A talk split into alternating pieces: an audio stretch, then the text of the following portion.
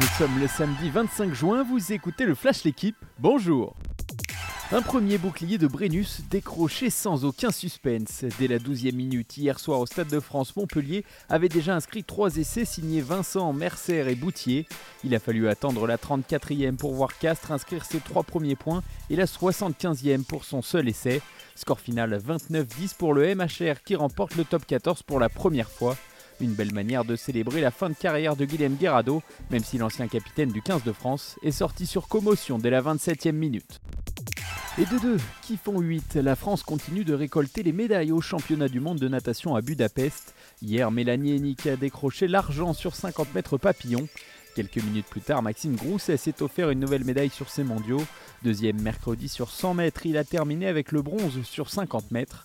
A noter que l'américaine Katie Ledecky a décroché sur le 800 mètres le 19e titre mondial de sa carrière, le 14e en individuel, ce qui la place à une unité du record de Michael Phelps, le tout à seulement 25 ans.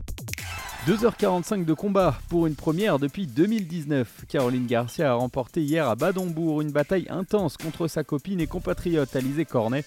Un succès 7-6, 3-6, 7-5 en sauvant une balle de match. La Lyonnaise disputera aujourd'hui contre Bianca Andreescu sa première finale depuis 3 ans. Chez les hommes, Benjamin Bonzi s'est incliné en demi-finale à Majorque face à Stefanos Tsitsipas 6-4, 6-4. Le 21e titre ou le premier ce soir, Lyon-Villeurbanne reçoit Monaco lors du cinquième et dernier match de la finale du championnat de France de basket.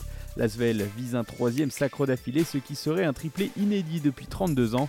Monaco, qui a raté une balle de match sur son parquet mercredi lors du match 4, tentera de remporter son premier titre national dans le sauna de l'Astrobal à Villeurbanne.